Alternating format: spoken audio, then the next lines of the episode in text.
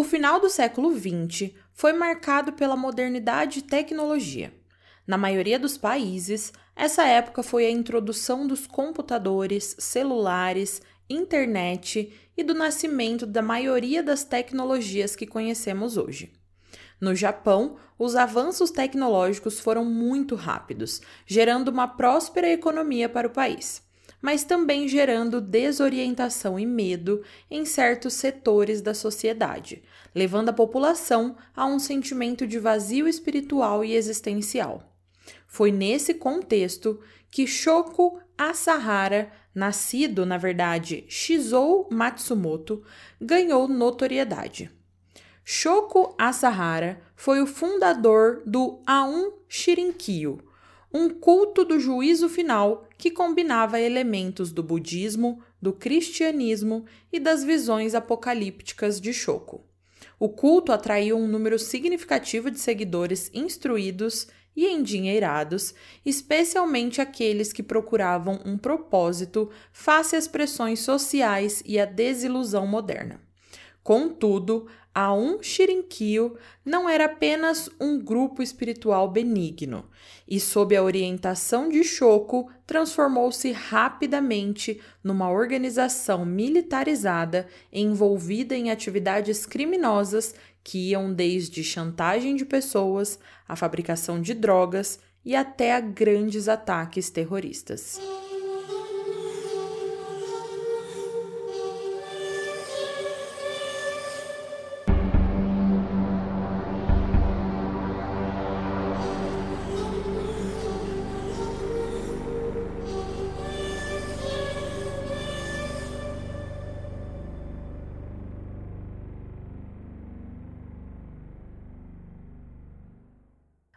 Olá, compositores! Sejam bem-vindos de volta ao Composição de um Crime. Sou a Daiane Polizel, host desse podcast. E antes de começar o episódio, eu tenho alguns recadinhos para vocês. O primeiro deles é que essa semana saiu um episódio exclusivo para os apoiadores do podcast. Então, se você quer ter acesso a mais episódios, é só apoiar o Composição de um Crime. Antes, o apoio era feito na Orelo, uma plataforma de podcasts que eu imagino que vocês já conheçam bem, porém, muitos de vocês me relatavam que queriam apoiar o podcast, mas que seria muito ruim ter que sair da plataforma que vocês já utilizavam, baixar outro aplicativo e assinar para poder ter os episódios exclusivos. E é por isso que agora, se vocês quiserem, vocês também conseguem ouvir os episódios exclusivos pelo Spotify. A maioria dos compositores ouvem o podcast pelo Spotify, e se você que está aí ouvindo reparar na página do podcast no Spotify, bem embaixo do botão de seguir, você encontra um botão escrito episódios exclusivos para assinantes. Então, primeiro de tudo, antes de olhar nessa parte, clica aí já para seguir o podcast e depois também para avaliar a composição, porque essa também é uma forma de apoiar. E depois você clica para ver os episódios exclusivos nesse novo botão. Quando você clicar aí nessa nova aba para os episódios exclusivos, vai abrir uma página do composição igualzinha à anterior, mas nessa nova página vai ter somente os episódios exclusivos. E para você ouvir esses episódios é super fácil. Você clica para ouvir algum deles e clica em Comece a usar. Agora você só precisa vincular sua conta do Patreon, se você já tiver uma, ou criar uma conta bem rapidinho escolher o plano de apoio que você quiser, preencher os dados do pagamento e voltar para a página dos episódios exclusivos lá no Spotify e ouvir todos eles numa maratona nesse final de semana após sair desse episódio aqui. E é isso, é só isso. A partir desse momento, quando você fizer tudo isso, Todos os episódios extras que saírem, você confere por lá, por essa página, e ela sempre vai estar tá prontinha ali para você dar o play nos episódios novos exclusivos. Mas Caso você não se sinta preparado nesse momento para apoiar o composição financeiramente, não tem problema nenhum. Você ainda tem os episódios abertos para curtir e você pode apoiar o composição de outras formas, como seguindo, avaliando o podcast e também indicando para os seus amigos trucrimeiros que ainda não conhecem o nosso podzinho o Composição de um Crime. E se você indicar o Composição para três amigos que ainda não conhecem, você já está ajudando muito o podcast a crescer e a viver mais um pouquinho. E estará me ajudando também a fazer pesquisas boas, sempre muito completas, do jeitinho que vocês gostam. Recadinho sobre as novidades dos apoios dado. Eu espero que vocês tenham gostado dessa nova forma de ajudar o podcast. E agora o último recadinho. O mês de janeiro já estava todo planejado para ser um mês com convidados especiais, mas eu resolvi mudar um pouquinho a ordem dos meses, porque estava muito corrido na clínica esse final de ano e esse começo de ano, e eu não ia conseguir agendar as gravações com os convidados, porque são duas agendas, né? A minha e a deles, e tava difícil conseguir horários iguais. Então, esse mês de janeiro vão ser episódios normais, mas aguardem que logo nos próximos meses vocês terão esses episódios que já estão todos planejados com os podcasters convidados. Não vou dar spoiler de quem é, mas são podcasters que vocês adoram e ouvem também. E o último recadinho, na verdade aquele não era o último, esse é o último, é que eu tô pensando, tava pensando aqui em criar um quadro aqui dentro do podcast, onde eu conto as histórias enviadas por vocês, compositores, sobre coisas sinistras que você já viveu. Eu pensei nisso porque nesse último ano Muitos, muitos de vocês me mandaram várias histórias que já vivenciaram relacionadas a crimes, a coisas que vocês viram, crimes que aconteceram no bairro de vocês, nas cidades onde vocês moram, histórias de perrengues bem sinistros, bem bizarros e bem medonhos que aconteceram com vocês ou com conhecidos de vocês, sempre, claro, dentro dessa nossa temática de true crime ou até mesmo algo mais sobrenatural e coisas assim. O que, que vocês acham? Vocês achariam legal um quadro assim de histórias de vocês, compositores? Me contem no Instagram, na postagem desse episódio, ou até mesmo hum, por mensagem no Instagram, ou também lá nas respostas do Spotify, se vocês acham que seria legal um quadro assim, e se vocês também topariam enviar suas histórias para que eu contasse aqui no podcast, né? Porque o principal é isso, é vocês enviarem histórias. Então, se vocês acharam essa ideia legal, me contem para eu poder saber e, quem sabe, vir aí um quadro dentro do composição tá? Mas agora chega de recados, vamos pro episódio de hoje que vocês já devem estar agoniados aí, né?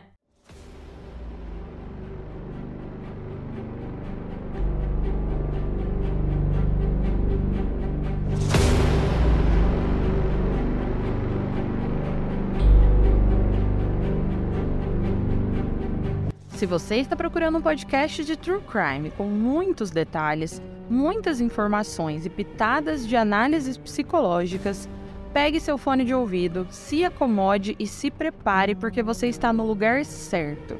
Mas lembre-se, esse é um podcast sobre crimes reais, então algumas falas podem ser explícitas e não recomendadas a pessoas sensíveis e menores de 14 anos. Caso você não se sinta confortável com tais descrições, recomendo não ouvir.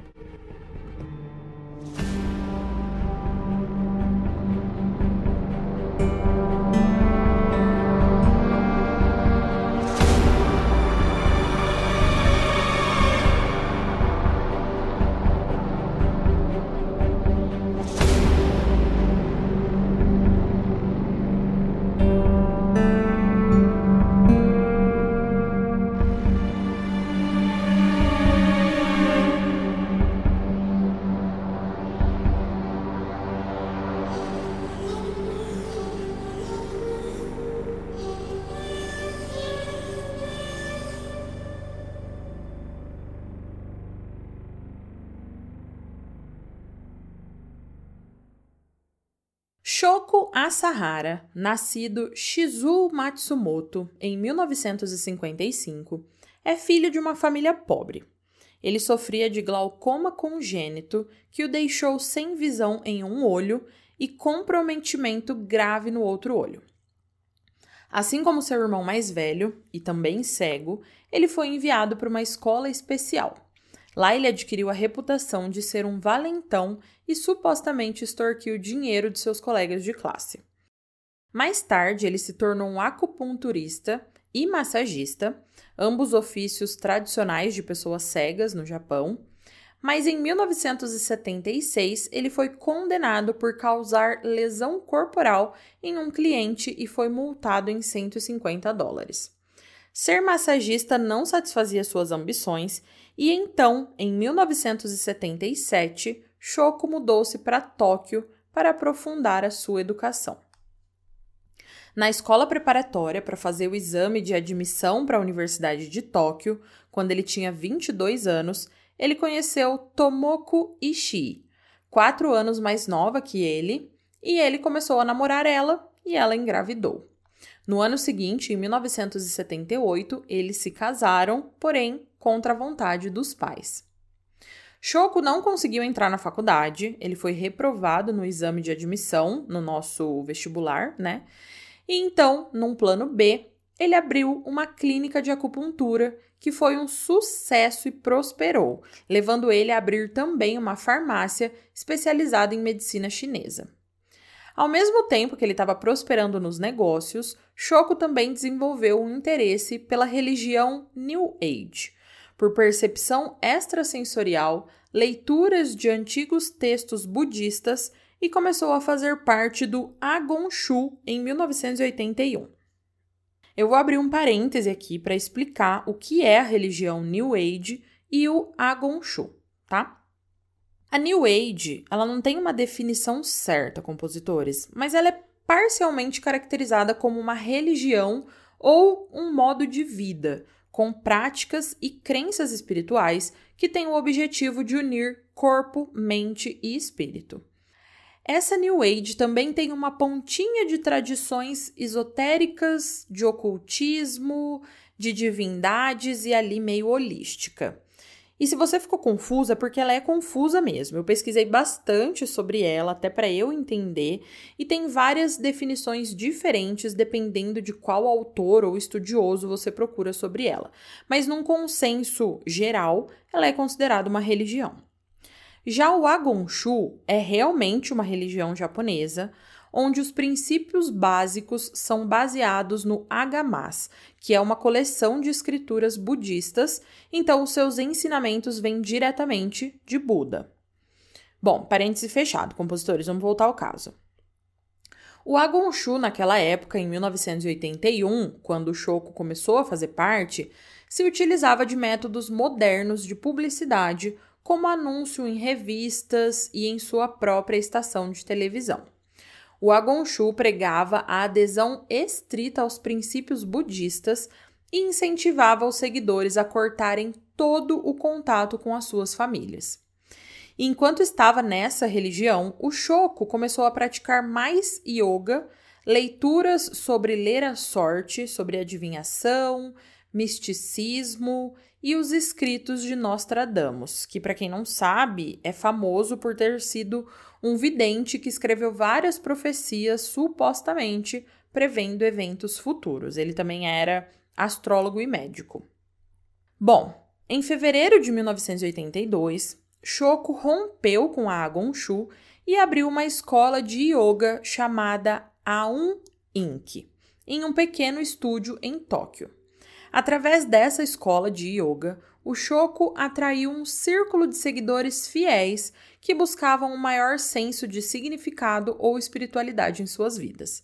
O grupo ainda não era religioso, eram pessoas buscando a iluminação espiritual através do Shoko, pois ele dizia que ele era uma fonte de poder espiritual.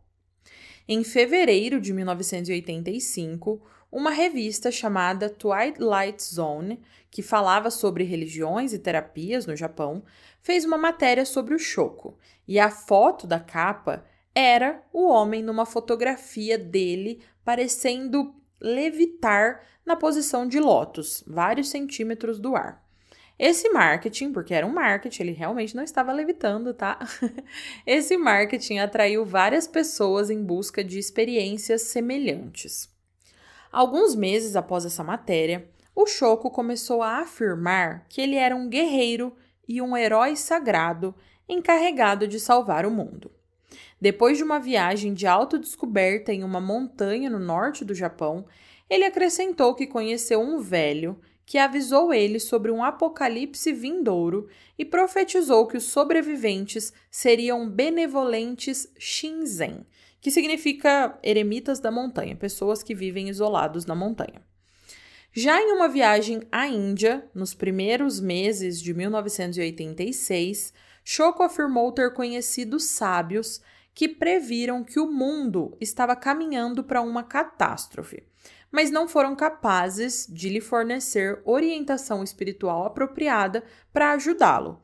Ele então decidiu usar suas próprias técnicas para salvar o mundo.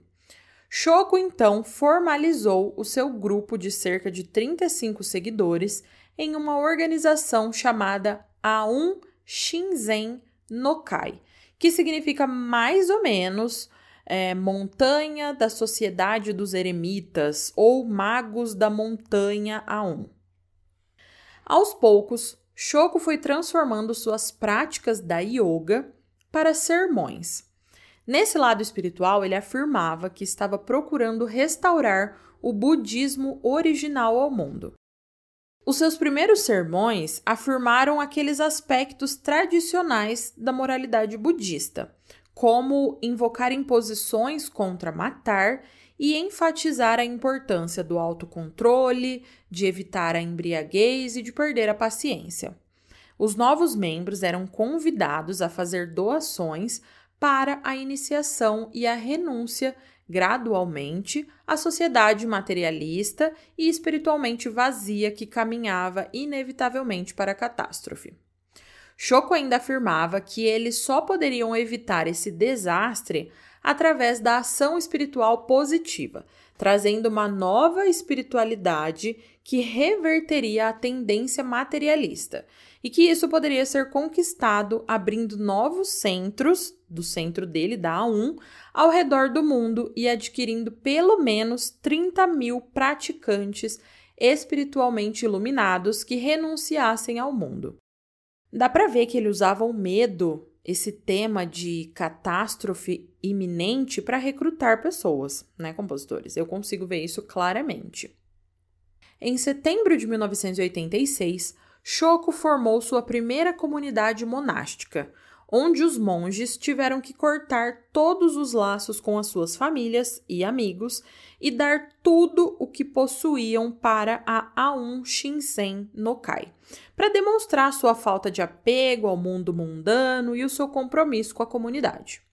O Choco até começou a comprar terrenos rurais para estabelecer seus centros espirituais e esse isolamento acabou prejudicando as relações entre a Aum Shinsen no Kai e o mundo exterior, porque muitos dos membros eram menor de idade e os pais desses adolescentes prestaram queixas contra o que eles achavam ser um culto, uma seita e não uma religião. Porém, mesmo com essas queixas, esse foi o período em que o grupo mais cresceu. E foi nesse ano, em 1987, que o Shoko mudou o nome de Aum Shinzen no Kai para o nome que a gente conhece, que é Aum Shirinkyo, que é o nome pelo qual eles são conhecidos hoje. E compositores, pode ser que eu esteja falando esses nomes de alguma pronúncia não tão correta assim, tá? Mas a escrita que eu vou deixar lá no Instagram vai estar tá certinha.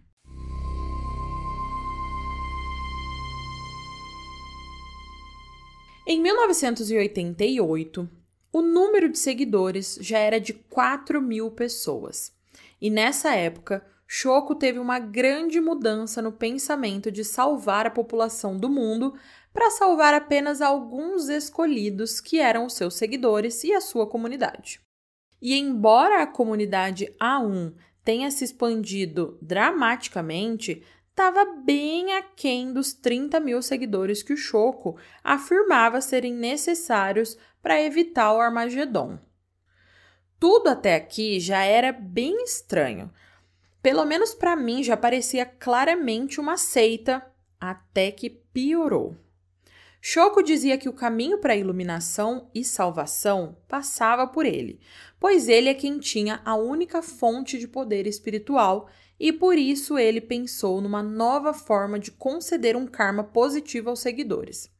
Por sugestão de Seishi Endo, que mais tarde iria dirigir o programa de armas biológicas da A1, isso foi feito através da ingestão de vestígios físicos de Choco, ou seja, compositores. Os novatos bebiam frascos do sangue de Choco num ritual chamado iniciação de sangue. O Choco afirmava que havia testado o seu DNA nos laboratórios médicos da Universidade de Kyoto e que os médicos descobriram que o seu DNA continha algo único, que o DNA era super especial e que ao beber esse sangue, os seguidores poderiam adquirir um pouco da iluminação do Choco. Bizarro demais isso. Bom, eu dei uma grande pesquisada nesse caso e para essa parte específica, eu precisei pesquisar um pouco sobre o budismo, porque na pesquisa do caso eu me deparei com algumas informações sobre o budismo que eu queria verificar se eram verdadeiras ou não, mas mesmo assim, como eu não sou praticante do budismo e nem tenho um conhecimento de vivências dessa religião e dessa fé, se algum compositor for budista e perceber que eu disse que algo que não é totalmente correto ou sei lá, alguma informação que não é igual à vivência de vocês, me contem lá nas respostas do Spotify ou nos comentários da postagem no Instagram ou até mesmo em mensagens na DM do Composição, tá? Mas vamos lá. Pelo que eu pesquisei, algumas formas do budismo, como o Zen budismo, que é o mais praticado no Japão, eles adotam a visão de que a drenagem do karma ruim de praticantes novatos às vezes requer o uso de força física para purificação, para purificar, para exorcizar ou para afastar as poluições espirituais e os espíritos do corpo desse novo membro. E no caso desse episódio, a esposa de Shoko, a Tomoko Ishii, provavelmente era a primeira a sofrer uma extrema força desse tratamento na A1 Shirinkyo. A Tomoko não tinha interesse em religião e nem participava dos assuntos com seu marido Choco. Porém, mais ou menos em 1988, o Choco ordenou que ela se tornasse um membro da A1, mas ela se recusou e pagou caro por essa recusa. Choco a espancou e depois jogou a esposa em um quarto escuro, onde ela ficou trancada por sete semanas para, entre aspas, meditar. E é claro que após essas semanas e após ser espancada, ela concordou com o marido em fazer parte da prática religiosa dele. Inclusive, de acordo com o Choco, a esposa tinha o mais alto nível de iluminação, perdendo somente para ele, que era o líder supremo. E só para a gente pensar no quanto as pessoas podem ser manipuladoras, após esse evento, a Tomoko afirmou que agradecia pelo marido a ter pressionado, vulgo a espancado, né? Para que ela fizesse algo que ela não queria, porque no final das contas isso era bom para ela e ela não teria feito essas coisas boas para ela se ela não tivesse passado pelo que passou. Ou seja, compositores, ela agradeceu o marido por tê-la espancado e a trancado num quarto escuro por sete semanas. E esse era o nível de manipulação do Choco. Um outro exemplo de manipulação que eu vou dar para vocês é que em setembro de 1988, um seguidor da A1 morreu afogado num evento não relacionado à religião. Porém, o Choco achou que divulgar publicamente essa morte faria a A1 ficar mal vista. E nesse ponto eles estavam crescendo e ele não queria que isso mudasse. Então ele usou tudo que tinha para convencer as pessoas que sabiam disso, desse acidente de afogamento, para esconder essas informações. Ele então juntou essas pessoas que sabiam e todos eles juntos cremaram os restos mortais desse seguidor num altar religioso e espalharam as cinzas num lago. Essa ação, de acordo com as leis do Japão, constituíam numa eliminação ilegal de um cadáver. E esse ato da A1 aparentemente foi o primeiro vínculo de criminalidade deles. O segundo vínculo de criminalidade foi quando uma das pessoas que sabiam dessa morte desse seguidor resolveu abandonar a um Shirinkyo. E o Choco, com medo de que esse membro fosse até a polícia, mandou o seu conselho, o seu grupo de conselheiros, matar esse membro que se chamava Taguchi. E uma curiosidade que eu encontrei é que o Choco mantinha tudo tão organizado que ele tinha uma hierarquia muito bem definida dentro da A1 Compositores. Era como se a A1 fosse uma forma de governo mesmo. Por exemplo, ele tinha um ministro das finanças, que era um homem chamado Hisaku Ishi. O fundador era ele mesmo, né, o próprio Choco. Ele tinha um ministro da justiça, ele tinha outros ministros, como ministro da Defesa, ministro da Educação, ministro da Ciência e Tecnologia. Ele tinha é, a Agência de Novos Seguidores, o ministro do Trabalho e muitos outros ministérios que se organizavam e organizavam todo aquele organismo vivo que era a A1.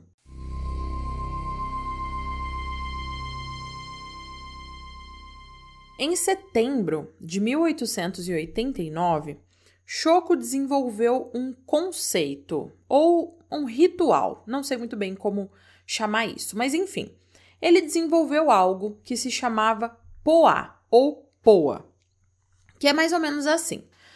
Se uma pessoa estivesse acumulando um karma ruim que a condenaria para o inferno eterno, era necessário transformar essa pessoa espiritualmente para evitar essa ida para o inferno, para alcançar o renascimento e garantir a eventual salvação.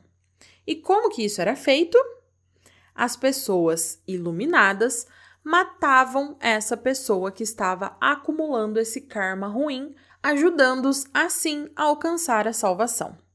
E isso, compositores, não é nada de religião nenhuma, tá? É exclusivamente criação do Choco. Isso não tem nada a ver com o budismo, nem com o cristianismo, nem com uma nem com nenhuma religião específica.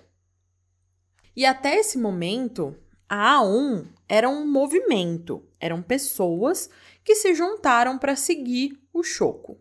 Mas em abril de 1989, Choco, vestido de representante da A1, solicitou à Prefeitura de Tóquio reconhecimento legal sob a Lei de Corporações Religiosas. Se a A1 se enquadrasse nessa lei, se ela tivesse esse reconhecimento como uma religião, teria várias vantagens, incluindo incentivos fiscais, benefícios legais e proteção contra a interferência estatal. Para se qualificar, a organização religiosa tinha que existir por pelo menos três anos, ter instalações próprias e demonstrar que se comportou de forma tolerante e legal, permitindo que as pessoas entrem ou saiam livremente, e em agosto de 1989 eles conseguiram esse registro. Então, a partir dessa data, a A1 Shirinkyo era legalmente uma religião, e o Shoko decidiu voltar a estudar a literatura apocalíptica para tentar precipitar o Armagedon, ao invés de esperar o Armagedon acontecer e ele se tornar uma vítima. Agora, Choco começou a se apresentar para todos os seus seguidores não mais como um líder espiritual, mas sim como o novo Cristo, ou o Messias, ou o escolhido, um mensageiro de Deus, dizendo até para os seus ministros e conselheiros que eles deveriam se preparar para mudar de organização religiosa para organização militar. Mas antes de tomar uma decisão tão radical de realmente empregar forças contra a população que não era seguidora da A1, ele decidiu tentar controlar o Estado através da eleição e e se candidatou a um assento parlamentar. E caso ele não conseguisse ganhar o controle do Estado através das eleições, então isso seria um sinal de Deus e ele iria em frente com seu plano de destruição. A campanha começou com fortes expectativas, com os seguidores da A1 realizando comícios e apresentações, até que em outubro, uma das principais revistas semanais do Japão publicou o primeiro de uma série de sete artigos sobre os aspectos negativos da A1. A revista contava com centenas de depoimentos de famílias de seguidores que se organizaram num grupo de protesto chamado Sociedade das Vítimas de A1 Shirinkyo, que tinha o advogado de direitos civis Tsutsumi Sakamoto como seu advogado representante. O Sakamoto estava investigando a A1 e descobriu vários casos de fraude, incluindo o fato da Universidade de Kyoto nunca nem ter testado o sangue de Shoko, e a partir dessas descobertas, ele começou a falar da ON negativamente em programas de rádio e televisão. Choco então reuniu seus conselheiros e ministros para pensarem o que fariam com aquele advogado que estava manchando a reputação da ON. E adivinha o que, que eles decidiram, compositores? Isso mesmo, eles decidiram matar o Sakamoto. Inicialmente, a intenção deles era fazer parecer que o Sakamoto havia morrido de causas naturais, e para isso injetariam nele cloreto de potássio. Porém, no dia marcado para o assassinato, que seria uma emboscada quando o advogado estivesse indo para o trabalho, ele não saiu de casa e passou o dia com a família. Então, os membros designados para aquela tarefa resolveram improvisar e invadiram a casa do Sakamoto, matando ele, a sua esposa e um filho de um ano de idade. E agora não tinha mais como dizer que aquilo eram mortes naturais, né? Então eles enterraram os restos mortais dos três em três localidades diferentes. O Choco ficou super feliz pela atitude tomada pelos seus membros, pois para ele os membros lidaram com sucesso com essa situação. E agora, sem o Sakamoto os atacando, as suas chances de ganhar a eleição eram muito maiores. Entretanto, o resultado foi desastroso. O Choco recebeu apenas 1.783 votos em meio milhão de votos. A rejeição eleitoral solidificou a crença do Choco de que o povo não era digno de salvação. Em 11 de março de 1990, Choco, em um sermão, explicou a perda na eleição, se referindo a uma situação internacional sombria, conspirações envolvendo maçons e judeus que visavam o domínio mundial e a supressão da ONU. Ele também profetizou grandes calamidades que aconteceriam à população em breve, como desastres naturais, explosões e ataques com armas biológicas. A atitude de que os não iluminados não eram dignos tornou difundida dentro da A1 e facilitou a maior aceitação da violência que viria.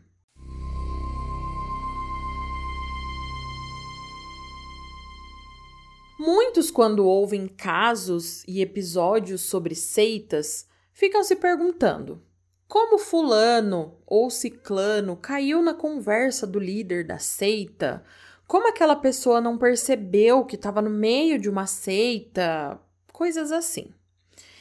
E precisamos entender que o modus operandi do Choco, assim como de vários outros líderes de seitas, é uma complexa tapeçaria de manipulação psicológica, doutrinação religiosa e violência estratégica. Falando especificamente do Choco, no centro dos seus métodos estava seu autoproclamado status divino. Ao apresentar-se como Cristo ou iluminado, ele estabeleceu uma posição de autoridade inatacável dentro do culto. Essa reivindicação de divindade foi reforçada através de rigorosas sessões de doutrinação, onde os membros foram submetidos a uma mistura de ensinamentos budistas e cristãos distorcidos, intercalados com as próprias profecias apocalípticas do Choco. O seu controle foi ainda mais solidificado com o uso de substâncias que alteram a mente e sessões de treinamento e meditação rigorosas que às vezes beiravam a tortura. Isso garantiu uma lealdade e conformidade inabaláveis por parte dos seus seguidores. Estrategicamente, o Choco demonstrou uma capacidade incrível de explorar vulnerabilidades sociais. Ele tinha como alvo os jovens instruídos, mas desiludidos, oferecendo-lhes um propósito numa sociedade da qual se sentiam alienados. E uma vez doutrinados, os membros eram frequentemente coagidos a cometer crimes em nome do bem maior do culto. Através dessa manipulação, Choco, lá no início, recrutou algumas pessoas graduadas em áreas específicas, como física, química, biologia, agricultura, medicina, etc.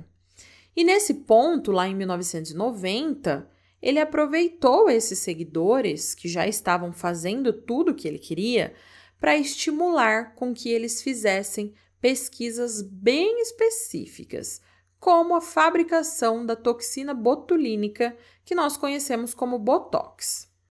Em baixas quantidades, o Botox é utilizado em harmonizações faciais, cirurgias plásticas, mas em grandes quantidades, a toxina botulínica bloqueia os sinais nervosos do cérebro para os músculos, causando paralisia e até a morte. Esses membros, graduados ali em física, química, biologia, medicina, começaram então a sua pesquisa e produziram grandes quantidades dessa toxina que foram testadas em duas bases militares dos Estados Unidos atracadas no Japão a A1 pulverizou a toxina no ar próximo das bases militares. Mas nada aconteceu. O ataque falhou miseravelmente e os líderes pesquisadores atribuíram esse fracasso à falta de virulência no patógeno. E esse ataque passou despercebido. Ninguém percebeu porque nada de diferente aconteceu. Eles tentaram mais alguns ataques com a toxina botulínica, mas não tiveram sucesso. Após isso, os membros envolvidos na fabricação dessas armas biológicas começaram a tentar fazer antrax, mas eles também falharam. Até porque, né, compositores, a gente vê a produção de vacinas, por exemplo, o tanto de pesquisadores e profissionais envolvidos para fazer aquilo dar certo. Então seria muito difícil que alguns deles somente e de várias áreas diferentes, sem nenhuma especialização, conseguissem. Então, essa série ininterrupta de falhas com a toxina botulínica e o antrax eventualmente convenceram o grupo de que fabricar armas biológicas era mais difícil do que eles pensavam. Mas eles não iam parar por aqui. A próxima arma biológica que eles testaram foi o gás sarin. E eu acho que o gás sarin é mais desconhecido para as pessoas, então eu vou explicar um pouquinho sobre ele, tá? Bom, o gás sarin ele é um líquido sem cor e sem cheiro, que se você olhar, você vai achar que é água, e que é usado como arma química por seu potencial extremo. Ele também é classificado como um gás de destruição em massa pela ONU e sua produção e armazenamento é proibida desde 1993. Esse gás é tão extremo porque não é só a inalação que é perigosa, mas esse líquido pode se transformar em gás rapidamente. E esse gás, quando entra em contato com qualquer parte do corpo, tipo a pele, ele pode ser penetrado imediatamente. Inclusive, a roupa que teve contato com o gás na forma líquida ou na forma gasosa continua liberando toxinas no ar por até 30 minutos, o que pode continuar a contaminação de outras pessoas. Você, por exemplo, se você foi con contaminado no metrô e você vai até a sua casa, o caminho do metrô até a sua casa, você estava liberando toxinas para todo mundo que estava ali à sua volta. O gás sarin é estimado que seja mais de 500 vezes mais tóxico que cianeto. E a pessoa que for exposta diretamente por uma grande concentração pode morrer em questão de um minuto se não tiver o antídoto injetado. Os sintomas iniciais após a exposição ao sarin são a coriza, sensação de aperto no peito e constrição das pupilas. Logo depois, a vítima tem dificuldade em respirar, tem náuseas e salivação excessiva. Como a vítima continua a perder controle das suas funções corporais, ela vomita, defeca e urina. Essa fase é seguida por espasmos e, por fim, a vítima entra em coma e sufoca numa série de espasmos convulsivos. Mas voltando ao caso, eles então começaram a mexer com a fabricação do gás sarin. E ali pela metade do ano de 1993, eles conseguiram produzir pequenas quantidades, coisa ali de 20 mililitros. Diferente das outras tentativas, nessa eles se organizaram melhor e mais pessoas trabalharam para essa produção. E por isso, no final de 1993, eles já tinham conseguido produzir aproximadamente 3 litros de sarim com uma pureza de 90%. Por volta de junho de 1994, Choco estava numa disputa judicial por conta de um comercial da A1 que estava sendo julgado como inapropriado. E se os juízes decidissem contra o comercial, ele teria de ser retirado do ar. Então o Choco decidiu matar dois coelhos com uma cajadada só. Ele precisava testar o gás sarin e ele queria eliminar aqueles juízes. Então ele resolveu orquestrar um ataque contra esses juízes. Os membros da A1 carregaram 30 litros de sarin, que eles estavam produzindo desde o ano anterior, em um caminhão de entregas refrigerado e equipado com um dispositivo de vaporização que seria o responsável por jogar no ar o gás sarin. E na noite de 27 de junho de 1994, o caminhão estacionou em um terreno ao lado da residência dos juízes. Porém, esses seguidores responsáveis pelo ataque não pensaram muito bem assim no plano, porque no momento em que eles começaram a soltar aquele vapor no ar para ir até a casa dos juízes, o vento estava para o lado contrário e o sarim foi deslocado em direção ao complexo de apartamentos vizinho. Como resultado, oito pessoas morreram e 200 foram feridas, e nenhum desses eram os juízes. Mas, como um golpe de sorte, a investigação da polícia foi bem ruim e eles nem descobriram que essa intoxicação das pessoas era pelo sarim. Eles, na verdade, encontraram produtos químicos herbicidas na casa de uma das vítimas e presumiram que tinha sido isso que havia matado aquelas pessoas, um possível vazamento daqueles produtos e não um ataque terrorista doméstico da seita A1.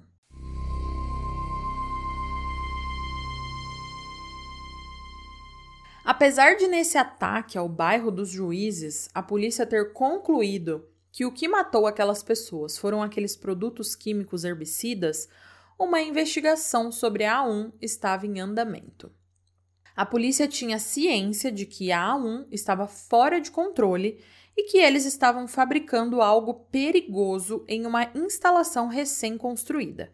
E apesar das provas disponíveis do envolvimento da A1 na produção de sarin, a polícia não poderia processar a seita sem associá-la a um homicídio, agressão ou rapto, porque naquela época nenhuma lei japonesa proibia a fabricação de gás venenoso. Contudo, após algumas semanas de investigação, evidências de impressões digitais ligando um membro da A1 a um sequestro permitiram que a polícia planejasse uma operação nas instalações da fábrica recém-construída da A1 em 22 de março de 1995. A seita tomou conhecimento da operação iminente da polícia e formulou um plano em 18 de março para atacar as linhas de metrô de Tóquio nas proximidades do departamento de polícia na manhã do dia 20 de março, no horário em que os policiais chegariam para a mudança de turno. Esse ataque desesperado pretendia iniciar o apocalipse, validando as profecias de Choco e catalisando a tomada do poder estatal pela A1. Ou seja, compositores, o Choco pretendia criar um caos no Japão, incitando medo nas pessoas através do ataque, para que ele pudesse tomar o poder do país num ataque coordenado aos poderes federais. Ele estava esperando algo grandioso, como nos filmes, mas não foi isso que ele conseguiu. Na manhã de 20 de março, cinco homens da A1 entraram no sistema de metrô de Tóquio, cada um com alguns sacos de sarim. Cada homem embarcou em uma linha de metrô diferente, mas todos os trens seguiram em direção à estação do centro de Tóquio. Praticamente ao mesmo tempo, de forma coordenada, cada homem deixou cair os seus sacos de sarim no chão do trem e os perfurou antes de sair do trem e da estação e deixar o local num vagão de fuga que os aguardava para o lado de fora. À medida que o líquido dos sacos começou a vaporizar, a fumaça começou a afetar os passageiros. Os trens continuaram em direção ao centro da cidade, com passageiros infectados saindo dos vagões em cada estação. A fumaça se espalhava a cada parada, seja pela emanação dos próprios trens contaminados ou pelo contato com líquidos contaminando roupas e calçados das pessoas. Muitos dos indivíduos que foram atingidos pela exposição ao sarin durante o ataque foram aqueles que entraram em contato com um agente químico enquanto tentavam ajudar aqueles que já tinham sido atingidos. Entre as vítimas estavam dois funcionários do metrô que morreram tentando descartar sacos de sarim furados nas estações. Os números iniciais de vítimas eram 11 mortes e 3.796 feridos no ataque ao metrô de Tóquio. Mas esses números foram aumentados para 13 mortes e 6.252 pessoas feridas. Entre os feridos, os problemas relacionados a funções psicomotoras e de memória persistiram durante sete anos após a exposição. Anomalias no eletroencefalograma persistiram na população exposta por pelo menos cinco anos, e disfunções cerebrais de longa duração foram observadas até três anos após o incidente.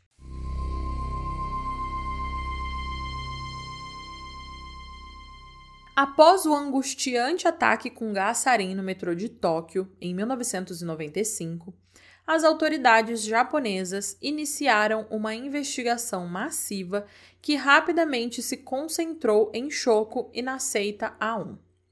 A audácia e a escala do ataque fizeram com que a pressão sobre a polícia para resolver o caso fosse imensa, tanto do ponto de vista nacional como internacional.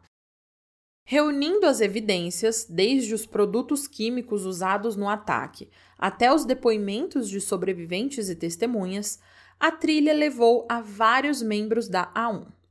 As incursões subsequentes às instalações do culto revelaram um conjunto de provas incriminatórias, incluindo laboratórios de produção de armas químicas e uma infinidade de outras substâncias ilegais. A caçada a Choco culminou com sua captura em maio de 1995. Ele foi encontrado escondido em uma das propriedades da seita. A sua prisão foi um grande triunfo para as autoridades japonesas e marcou o início de uma longa batalha jurídica.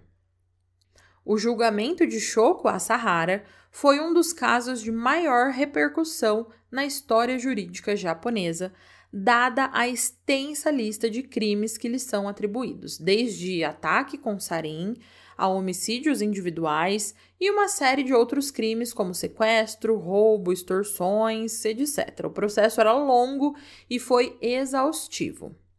E embora Choco negasse que a sua seita tivesse estado envolvida nos ataques com gás, vários dos seus seguidores admitiram mais tarde que membros da A1 tinham participado nos incidentes de ataque de gás em 1994 e o ataque do metrô em 1995, e implicando a seita no assassinato do advogado e da sua família em 1989. Também foi revelado que a A1 havia tentado outros ataques e estava envolvida em uma série de assassinatos de membros ou daqueles considerados inimigos da seita. Por fim, cerca de 200 membros da liderança e das bases da A1 foram presos e muitos deles foram condenados pelos ataques com gás e outros atos violentos. O julgamento dos membros da A1 continuaram no início do ano 2000, com 13 pessoas recebendo sentenças de morte. Os testemunhos de antigos membros do culto, muitos dos quais eram testemunhas e cúmplices, foram fundamentais na construção do caso contra Choco. E após um processo legal longo em 1904, Shoko Asahara foi considerado culpado por múltiplas acusações e condenado à morte. Seguiu-se uma série de apelos, mas o veredito permaneceu inalterado. A vida de Shoko chegou ao fim quando ele foi executado em 2018, encerrando um capítulo sombrio da história contemporânea do Japão.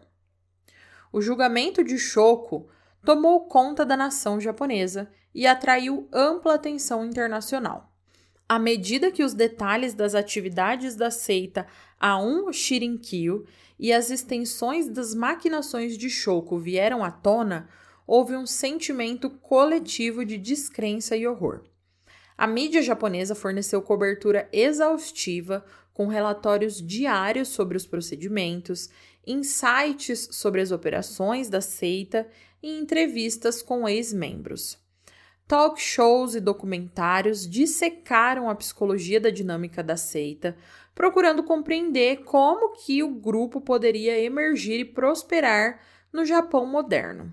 Os meios de comunicação internacionais também estavam fixados no julgamento, com Choco frequentemente retratado como a cara da depravação do culto. O sentimento público durante o julgamento foi uma mistura de raiva, curiosidade e seita de justiça. Um pouquinho dos sentimentos que a gente sente aqui nesse podcast também, né, compositores? a vida de Choco atrás das grades foi marcada pelo silêncio e pelo mistério, muito parecido com a personalidade enigmática que ele retratou durante o seu julgamento. Encarcerado na casa de detenção de Tóquio, ele esteve em grande parte isolado dos outros prisioneiros, refletindo tanto o seu estatuto de destaque como uma ameaça potencial associada aos seus antigos seguidores da seita. Os relatórios dos agentes penitenciários e as interações limitadas que ele teve com a sua equipe de defesa retratavam um homem que se retraiu em si mesmo. O ardente líder da seita se foi e em seu lugar estava um preso pouco comunicativo, uma transformação que gerou inúmeras especulações sobre a sua saúde mental. O sistema penitenciário japonês, conhecido por seu regime e disciplina rígidos, garantiu que os dias de Shoko fossem desprovidos dos privilégios que ele tinha como líder da A1. Com o passar dos anos, enquanto muitos outros membros da A1 enfrentavam suas respectivas sentenças e alguns eram executados, a questão da execução de Choco era grande. Dada a magnitude dos seus crimes, houve uma exigência pública significativa pela finalidade da justiça. Na madrugada de 6 de julho de 2018, Shoko Asahara foi executado por enforcamento, método que é usado no Japão para pena capital. A sua execução, juntamente com outros seis membros da A1, marcou o fim de um prolongado capítulo de justiça. Choco e os eventos catastróficos orquestrados pela seita A1 deixaram uma marca permanente na sociedade japonesa, impactando tudo, desde leis até metodologias de investigação criminal. Na reflexão do ataque ao metrô de Tóquio da subsequente revelação das extensas atividades criminosas do culto, o Japão foi forçado a introspectar os seus mecanismos de supervisão. Reformas legais foram rapidamente introduzidas para preencher as lacunas que permitiram que uma seita tão perigosa operasse com relativa impunidade. Foram introduzidas novas leis destinadas a regular as organizações religiosas, garantindo maior transparência e responsabilização. Essas leis exigiram auditorias financeiras regulares e facilitaram às autoridades a investigação de atividades suspeitas relacionadas com grupos religiosos. Na frente investigativa, o caso A1 destacou a necessidade de um quadro de inteligência e vigilância mais robusto. A polícia e as agências de inteligência japonesas reforçaram as suas capacidades em operações de contra-terrorismo e contra-espionagem, aprendendo com as lacunas que a um tinha explorado.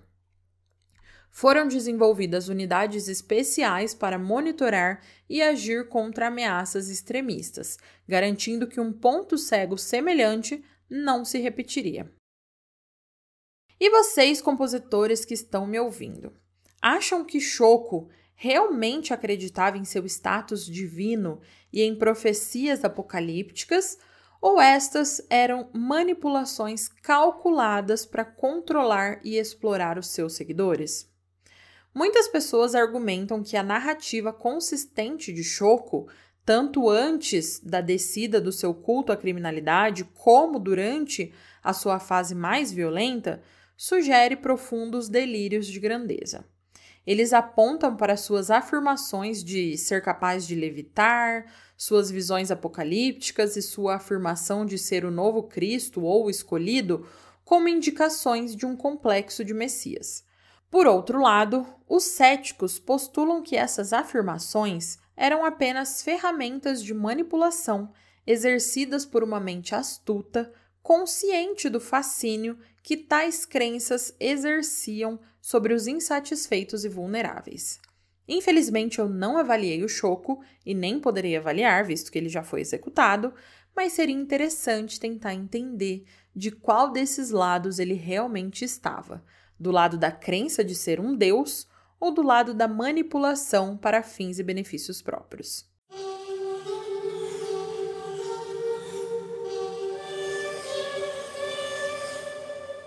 Compositores, o caso de hoje chegou ao fim. O que, que vocês acharam? Vocês já conheciam a seita A1 Shirinkyo? E não se esqueçam de ir lá no Instagram na postagem desse episódio contar para mim tudo o que vocês acharam desse caso. Não se esqueçam também de seguir e avaliar a composição de um crime na sua plataforma de áudio preferida. E se você gosta dos episódios que eu conto aqui, saiba que o Composição tem um plano de apoio na Aurelo e no Spotify.